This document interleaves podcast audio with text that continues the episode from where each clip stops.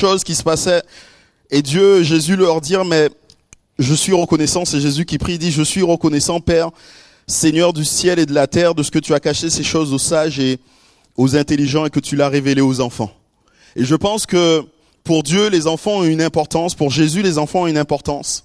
Et être comme un enfant nous permet, comme dans une certaine mesure, de saisir certaines réalités, certaines vérités du royaume de Dieu.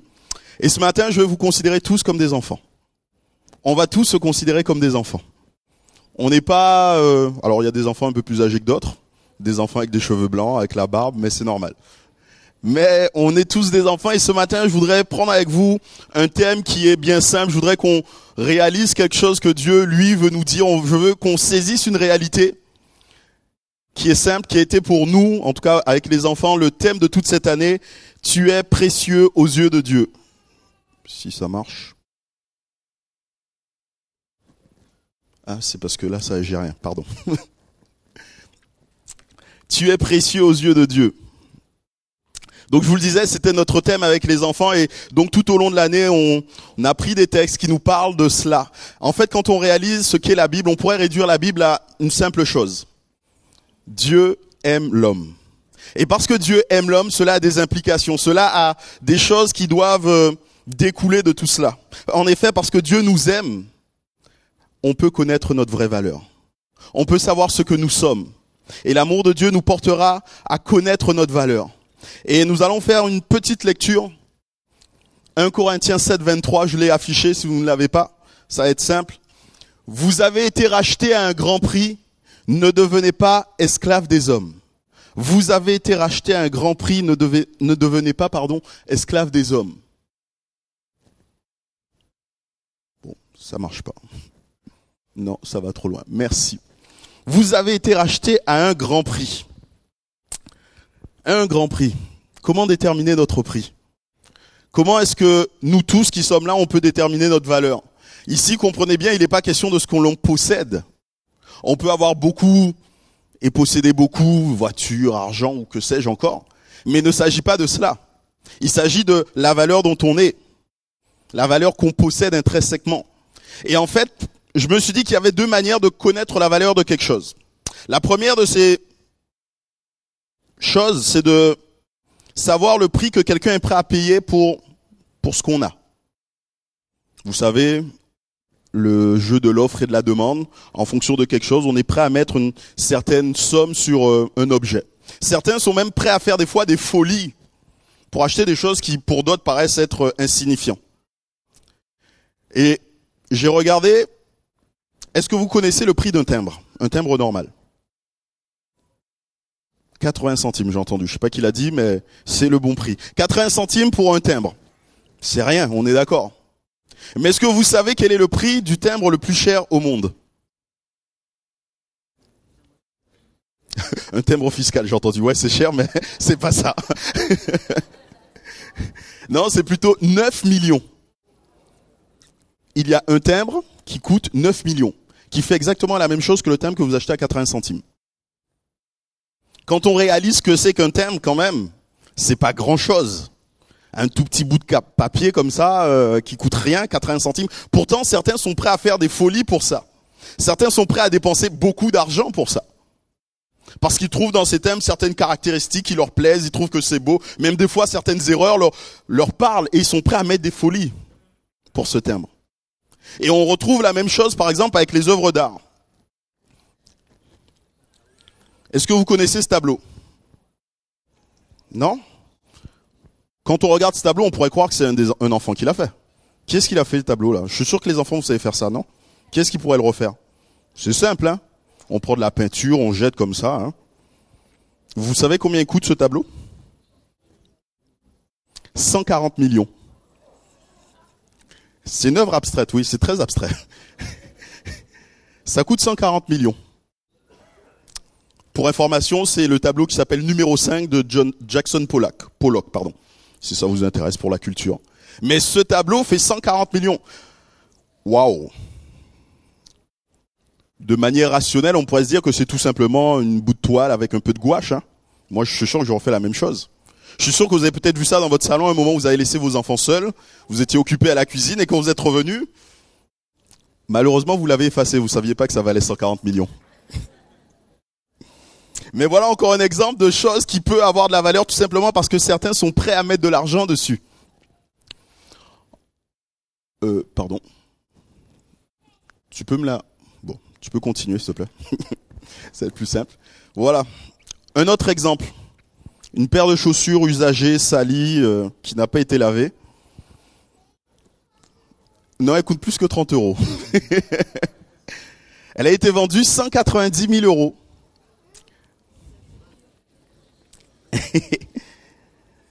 et oui, certains sont prêts à mettre de l'argent parce que, et ça c'est le deuxième point, parce que elle a appartenu à quelqu'un de célèbre.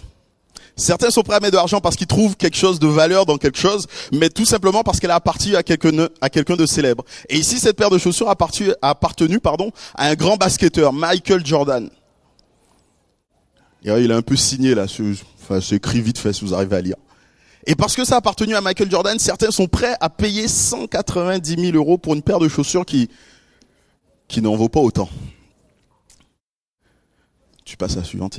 Donc si on considère ce que nous sommes, si on considère ces deux choses, et quand la Bible nous dit que nous avons été rachetés à un grand prix, qu'est-ce que cela veut dire? Est-ce que nous appartenons à quelqu'un de célèbre, à quelqu'un qui aurait quelque chose de grand à nous offrir? C'est vrai que lorsqu'on regarde la Bible, on lit la Bible, la Bible nous dit que nous avons été faits à l'image de Dieu. Nous ne sommes pas n'importe qui. Nous avons été faits à la ressemblance de Dieu. D'ailleurs, euh, David dans le psaume 139 dit, c'est toi qui as formé mes reins, qui m'as tissé dans le ventre de ma mère. Je te loue de ce que je suis une créature si merveilleuse. Tes œuvres sont admirables et je le reconnais bien. Mon cœur n'était pas caché et continue ainsi. David est en train de dire, je suis une créature merveilleuse parce que c'est toi qui m'as créé Dieu. Je suis quelqu'un de bien. Chaque être humain sur cette terre, quelle que soit sa langue, quel que soit son pays d'origine, sa couleur de peau, on est tous des créatures de Dieu. Et nous avons été faits à l'image de Dieu. Là, la Bible nous parle et nous dit et nous donne à voir comment Dieu nous voit. Quand David dit je suis une créature si merveilleuse, c'est la manière dont Dieu nous voit. Mais la Bible nous dit aussi ce qu'il en est de la réalité de ce que nous sommes. C'est vrai que lorsque Dieu a créé toute chose, quand on regarde au Jardin d'Éden, la fin de toute chose, à la dernière journée, Dieu a dit, cela est très beau. Tout était beau, tout était parfait. Mais malheureusement, ça n'a pas duré. Le péché a fait son entrée dans le monde, le péché est venu dans cette vie, et à cause du péché, à cause du péché, nous ne sommes plus ce que nous étions. Alors que nous étions beaux, alors que comme David, on pouvait dire je suis une créature si merveilleuse que Adam pouvait le dire. Et quand il disait, comprenez bien que c'était pas euh, de la méthode Coué, c'était pas à force de se le dire, il va le croire, non, mais c'était vraiment la réalité parce que Dieu l'avait créé ainsi.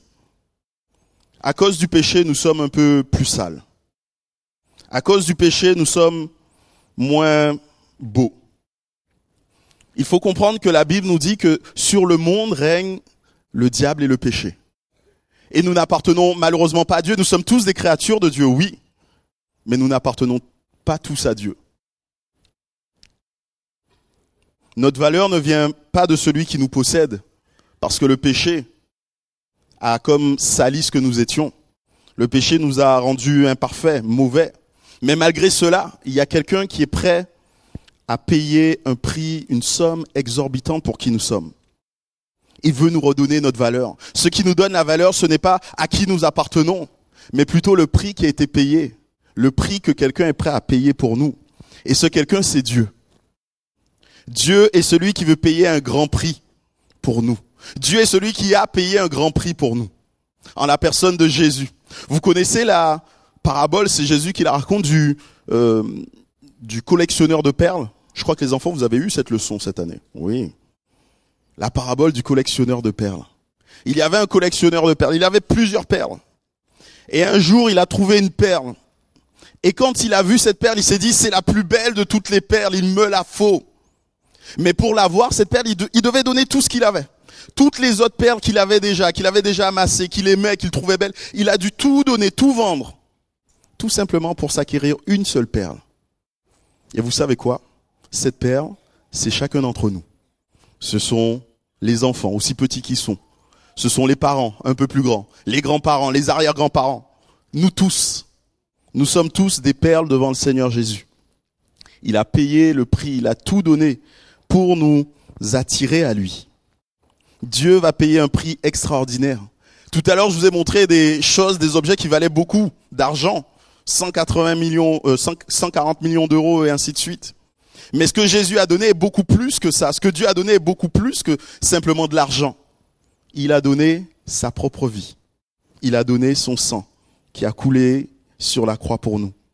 À cause de nos péchés, nous ne sommes pas beaux. On est comme salis par la boue. Mais le sang de Jésus est ce qui nous lave, qui nous purifie, qui nous rend blanc devant Dieu. L'amour de Dieu nous donne une valeur. Et une valeur inestimable. La Bible nous dit, car Dieu a tant aimé le monde qu'il a donné Jésus-Christ son Fils. Car Dieu a tant aimé le monde. Voilà notre valeur. Dieu nous a tant aimés. Nous ne sommes pas juste ce que nous sommes. Nous ne sommes pas juste nos propres personnes, quelque part, j'ai envie de dire. Notre valeur n'est pas dictée parce que l'on peut posséder, parce qu'on le peut avoir. Mais notre valeur est fonction du prix qui a été payé. Dieu a tant aimé le monde qu'il a donné Jésus-Christ, son Fils. Et en donnant Jésus-Christ, son Fils, il nous donne comme un prix. La mort de Jésus nous lave de la boue du péché, nous donne une vraie valeur, nous donne un prix. Nous avons le prix du sang de Jésus. Rien n'est plus précieux que l'amour du Créateur. Rien n'est plus précieux que Dieu qui aime ses enfants, qui aime les êtres humains et qui leur donne quelque part une valeur en donnant Jésus-Christ. Le prix que nous avons, c'est la concrétisation de l'amour de Dieu. Mais l'amour de Dieu ne nous donne pas simplement une valeur, j'ai envie de vous dire. L'amour de Dieu va jusqu'à nous donner un avenir. Vous connaissez sûrement ce passage de l'Écriture, car Dieu, euh, voilà, j'ai un bug. Car je connais, pardon, ça commence par car. car je connais les projets que j'ai formés sur vous. Projets de paix et non de malheur. Afin de vous donner un avenir et de l'espérance. Et là, on est dans un temps où Dieu est comme en train de racheter son peuple d'Israël. Son peuple d'Israël qui était loin de lui. Dieu est en train de le ramener à lui, de lui dire, tu as de la valeur pour moi, tu es important. Et parce que tu es important, tu as de la valeur, mais tu as aussi un avenir. Afin de lui donner un avenir et de l'espérance. L'amour de Dieu nous donne une valeur, mais nous donne aussi un avenir. Et toujours dans ce passage de Jean 3,16, car Dieu a tant aimé le monde qu'il a donné son Fils, afin que quiconque croit en lui ne périsse point, mais qu'il ait la vie éternelle. Nous avons là aussi un avenir. Notre valeur, l'amour que Dieu a pour nous nous donne une valeur, mais nous donne aussi un avenir, nous donne aussi un endroit où Dieu veut nous conduire et veut nous conduire dans sa présence en tout temps, avoir la vie éternelle, être avec lui. On passe à la s'il te plaît. Mais avoir de la valeur implique aussi quelque chose, c'est que nous ne sommes plus esclaves des hommes. Nous ne sommes plus esclaves. Ici, pour moi, être de très grand prix a deux conséquences. La première, c'est que nous avons été rachetés. Nous appartenions à quelqu'un et Dieu a choisi de nous racheter. Dieu a choisi de nous prendre avec lui, de faire de nous sa propriété. Cela veut dire qu'on a changé de propriétaire. On appartient donc à Dieu et donc à partir de ce moment, il nous faut faire ce que Dieu attend de nous. Mais la deuxième des choses importantes à savoir, c'est que notre valeur est fixée par notre propriétaire. C'est-à-dire que ce que les autres peuvent dire, ce que les autres peuvent penser, ce qui peut m'arriver, ce que je peux connaître, ce que je peux même penser de moi-même, n'a pas d'importance. Parce que ma valeur a déjà été définie par celui qui m'a acheté. Je ne suis plus esclave de quoi que ce soit d'autre. Il n'y a rien qui doit venir comme peser sur mes épaules.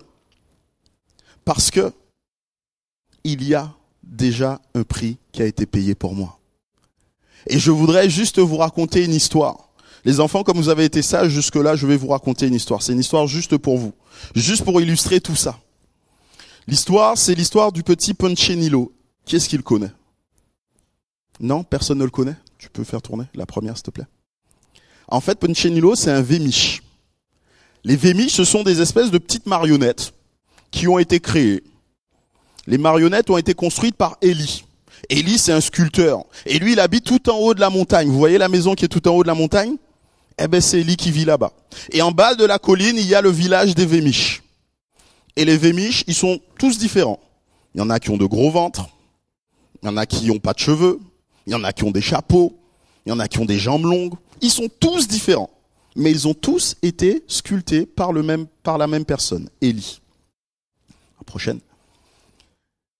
Les Vémiches ont une grande passion dans la vie. Coller des gommettes. Il n'y a rien qui les remplit plus de joie que de coller des gommettes. Ils ont deux types de gommettes. Ils ont des gommettes en étoile et des ronds. Des gommettes en étoile jaune et des ronds gris. Et ils font ça toute la journée. Ils se promènent et collent des gommettes. Les uns aux autres, ils se collent des gommettes. Mais attention, ils font pas ça par hasard. Les gommettes, les étoiles jaunes, servent pour ceux qu'on appellera les meilleurs. Vous savez, ce sont ceux qui sont capables de chanter et quand ils chantent, waouh, c'est magnifique. Ou alors ceux qui sont capables de faire des pirouettes et des cabrioles sans tomber, sans se blesser. Ceux qui sont capables de faire des choses extraordinaires que les autres sont pas capables de faire. Et les Vémiches sont en admiration dès qu'ils voient quelqu'un, dès qu'ils croisent un Vémiche qui est capable de faire quelque chose de grand et de beau, alors ils prennent une petite étoile et ils lui collent dessus. Alors à la fin, il y en a qui ont beaucoup d'étoiles, vous voyez, mais il y a aussi les autres, les ronds gris. Et les ronds gris, c'est pour tous les autres, ceux qui n'ont pas de talent. Ils savent pas chanter. Ils savent pas faire de pirouettes. Et là, on a Punchenilo en vert. Lui fait partie des autres. Il sait pas chanter. Il a essayé une fois de chanter. Et les autres lui ont dit non, il faut que tu te taises. Ça va pas. Alors on lui a collé une petite euh, gommette euh, rond gris. Il a essayé un jour de faire une pirouette se disant ah oui je vais essayer comme l'autre. Et il a fait sa pirouette et paf il est tombé. Et il a abîmé son bois. Il a écayé sa peinture. Alors les autres sont venus et lui ont encore mis une petite gommette. Et Punchenilo lui il est triste. Il est triste. Tout simplement parce que il en a marre d'avoir tout des, plein de ronds partout. Il a plus envie de sortir chez lui. Il finit par croire que les autres ont raison, que c'est un mauvais vémiche il finit par croire que ce que les, autres disent de lui est véridique. Tu peux passer à la suivante, s'il te plaît, pardon. J'ai oublié de te le dire. Mais un jour, Punchinlo va rencontrer quelqu'un de différent. En fait, pas totalement différent. C'est aussi une vémiche. Elle s'appelle Lucia. Mais elle, vous voyez, elle n'a pas de gommette. Ni de rond, ni d'étoile. Et Punchinilo trouve ça quand même étrange. Il dit, mais comment ça se fait que t'aies pas de, de gommettes et pourtant, les autres ont essayé de lui en mettre. Les autres qui voyaient, certains la voyaient sans, sans, du, du tout, trouvaient ça très beau, et on se dit, ah, on va lui mettre une étoile. Et donc, il lui collait une étoile sur la jambe, mais la gommette, elle tombait. Et il y a d'autres qui trouvaient ça étrange qu'elle n'ait pas du tout de gommette. Ils se disent, oh non, c'est pas très beau de ne pas avoir de gommette. Alors, il voulait lui mettre un rond. Il lui mettait un, rond sur le bras, mais là aussi, ça tombait. Et Punchinilo, il se dit, mais ce serait bien si j'étais comme elle. Si j'avais aucune gommette. Comment est-ce que tu fais? Et là, Lucia va lui répondre tout simplement et dit, mais tu sais, et tu peux passer à la prochaine. C'est simple. C'est parce que je passe du temps avec Élie, le sculpteur.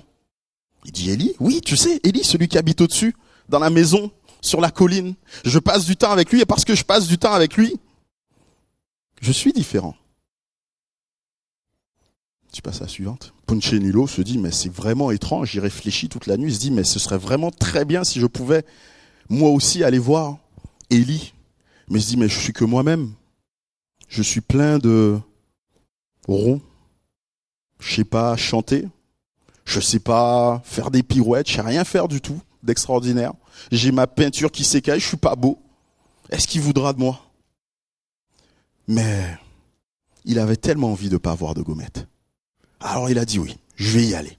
Alors il va se prendre son courage à deux mains et va monter le sentier qui conduit jusqu'à la maison d'Élie et finalement il va arriver dans la maison d'Élie. Et quand il va rentrer dans la maison d'Élie, il va être surpris par la taille et la dimension de tout ce qu'il va voir. Waouh, tout est grand, tout est grand.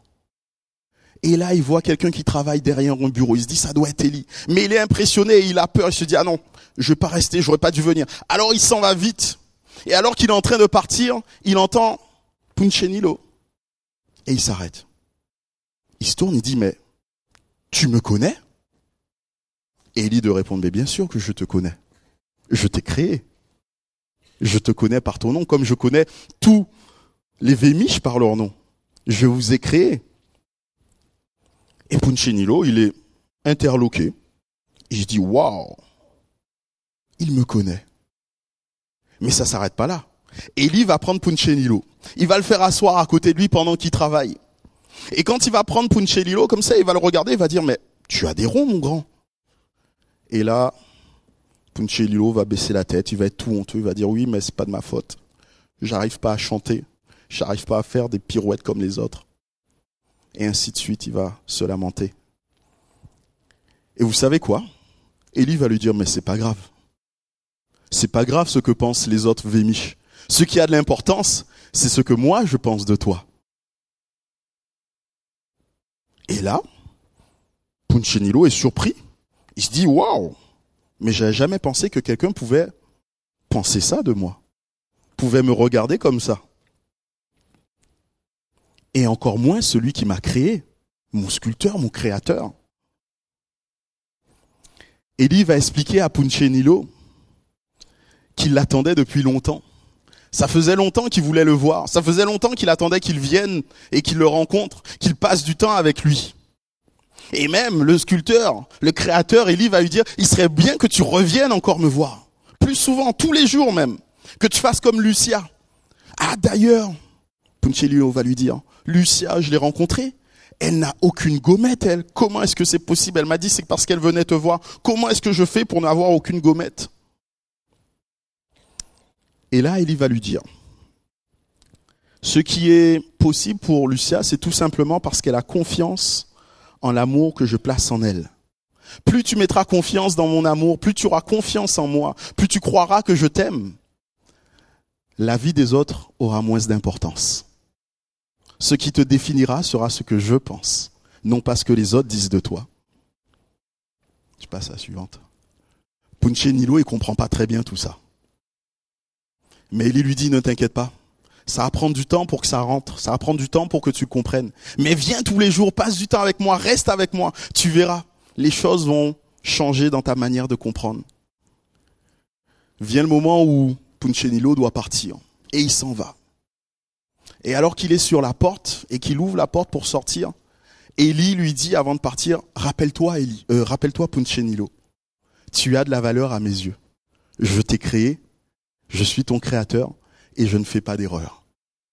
Punchenilo, il se retourne pas, mais dans son cœur, il se dit, je crois vraiment qu'il croit ce qu'il m'a dit. Ça doit être vraiment vrai, tout ça. Et à partir du moment où il s'est dit ça, regardez ce qui se passe. Il y a un rond qui est tombé. Et dans la suite du temps, Punchenilo, en allant et en retournant voir Élie, en retournant voir le Créateur, va perdre toutes ses gommettes, une à une, parce qu'il comprendra que ce qui a de l'importance, ce n'est pas ce que les autres peuvent dire, mais ce que le Créateur peut nous dire. Les enfants, vous avez bien écouté cette histoire? Est-ce que vous pouvez me dire quand est-ce que Punchenilo est le plus heureux? Quand il écoute les autres ou quand il écoute son Créateur? Quand il écoute son Créateur, c'est bien. Et pourquoi est-ce qu'il est heureux quand il écoute son Créateur? Je n'ai pas entendu. Eh oui, parce qu'il lui dit qu'il a de la valeur à ses yeux. Et vous savez quoi? Je pense que l'histoire de Punchenilo illustre ce que nous sommes tous. Nous sommes tous des créatures de Dieu et nous avons besoin de rencontrer notre Créateur pour être heureux. Nous avons besoin de le connaître pour entendre ses paroles d'amour, pour savoir que j'ai de la valeur à ses yeux. Que vous soyez un vémiche, avec des étoiles, oui, on est tous des vémiches. Que vous soyez un vémiche avec des étoiles, ou un vémiche avec des ronds, que vous ayez plus d'étoiles que de ronds, plus de ronds que d'étoiles. Le plus important pour vous, le plus important pour chacun d'entre nous, c'est d'aller à la rencontre de notre Créateur. Et notre Créateur, on peut le rencontrer au travers de la personne de Jésus. Dieu a tant aimé le monde qu'il a donné Jésus-Christ. En donnant Jésus-Christ, on connaît notre valeur. En donnant Jésus-Christ, on rencontre notre Créateur. Et quand on rencontre notre Créateur, les choses dans notre vie changent. Nous ne sommes plus les mêmes. Alors je ne sais où vous en êtes. Je ne sais ce que vous dites vous concernant. Mais j'aimerais que ce matin vous reteniez cette chose simple. Tu es précieux aux yeux de Dieu. Tu es précieux aux yeux de Dieu. On pourrait se recueillir. Seigneur, nous voulons te remercier parce que nous savons et nous comprenons que nous sommes précieux à tes yeux. Nous sommes comme euh, ces petits vémiches devant Élie et nous voulons te dire encore, parle-nous Seigneur. Viens nous dire, viens poser sur nos cœurs ton amour afin que nous comprenions notre valeur. Nous voulons te remercier pour le sacrifice de Jésus qui nous donne de réaliser, de comprendre ce que nous sommes encore devant toi Seigneur. Sois béni et glorifié Seigneur en tout temps. Amen.